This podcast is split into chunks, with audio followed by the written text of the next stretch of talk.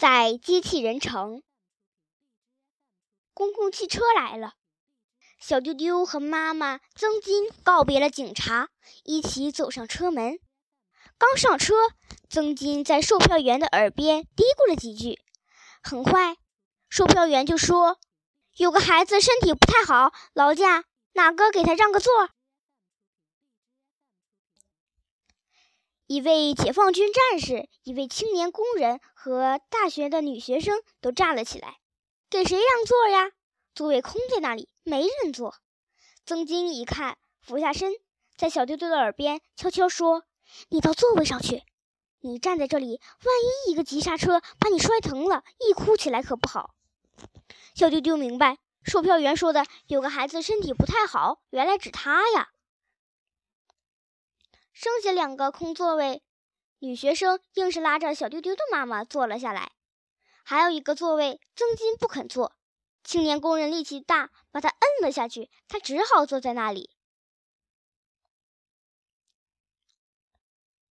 公共汽车离开了市中心，朝郊区驶去。公路两边水稻成片成片的。小丢丢从来没也没有来过农村，感觉到新鲜极了。再也没法端端正正坐在凳子上，而是跪在凳子上，趴在窗口。公共汽车开了好久好久，前面出现了黑压压的高楼大厦。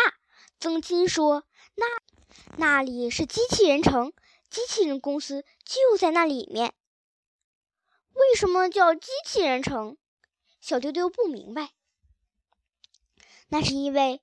那是机器人的世界，曾金说：“那里有机器人制造工厂、机器人修理工厂、机器人研究所、机器人公司、机器人出租公司。机器人公司和机器人出租公司有什么不同啊？机器人公司出售机器人，机器人出租公司出租机器人。这两家公司，一个在马路这边。”一个在马路那一边，规模、大小、房子样式都差不多，招牌上只差两个字，经常叫人弄错。正说着，公交汽车靠站了，小丢丢离开窗口，和妈妈曾金一起下车。刚下车，一个机器人朝他们走过来，小丢丢一看，一看他的样子，就知道他是来查票的。妈妈很麻利的拿出了票，曾金也拿出了月票。小丢丢呢？他没有汽车月票，不过他在车上，妈妈给他买了票，并把车票给了他。不过小丢丢不知道把票丢到哪儿去了。机器人铁面无私，硬要小丢丢补票。我买过票的，票呢？丢了。你没票就得补票。我买过票的，票呢？丢了，你没票就得补票。我买过票的，票呢？就像循环录音似的，机器人查票员和小丢丢之间一问一答，没完没了。你不补票，我就要罚款了。我买过票，干嘛要补票？曾金怕他们再争下去，小丢丢会拉警报，会发大水，替他补了一票。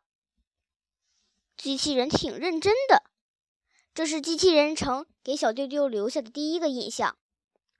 机器人城真有意思，一切都井然有序。这里的马路干干净净，没有一点痰迹。嗯，虽然这是由于机器人不不吐痰的缘故，小丢丢相信，即使机器人能有痰，他们也一向规规矩矩，不随地吐痰。小丢丢走在街道上，很有意思。行人道上没有一个迎面走来的人，这是这里的交通规矩。左边的人行道只能朝前走，右边的人行道只能朝后走。在行人中间有方脑袋的，有尖脑袋的，有扁脑袋，有圆脑袋的，还有浑身有钢铁甲的，有穿汗背心的。有穿山装的，有穿滑雪衫呢大衣的。机器人没有体温，所以他们穿什么都不冷不热。正因为这样，一位穿棉大衣的机器人领着穿背心短裤的机器人孩子正在自由地散步嘞。小丢丢是馋老板，他一边走一边留意着街道两旁有没有糖果店、点心店什么的。他放慢脚步，怎么一点儿一点儿饮食店、食品店都没有啊？他仔细一想，也想明白了。机器人不吃东西，机器人城里面怎么会有饮食店和食品店呢？这时，小丢丢的耳边传来了一个严厉的声音：“小朋友，不许乱丢废纸。”小丢丢一看，面前站着一个穿警察制服的人。小丢丢低头一看，哟，掏掏手绢的时候，怎么从衣袋里掉出小指头？那张公交车票，小丢丢把票捡起来，递给曾金，因为刚才补票的钱是曾金拿出来的。曾金苦笑一声，把票还给小丢丢。小丢丢看见刚才走过的地方有个废物箱，朝那里走。小朋友，只准朝前走，不准朝后走。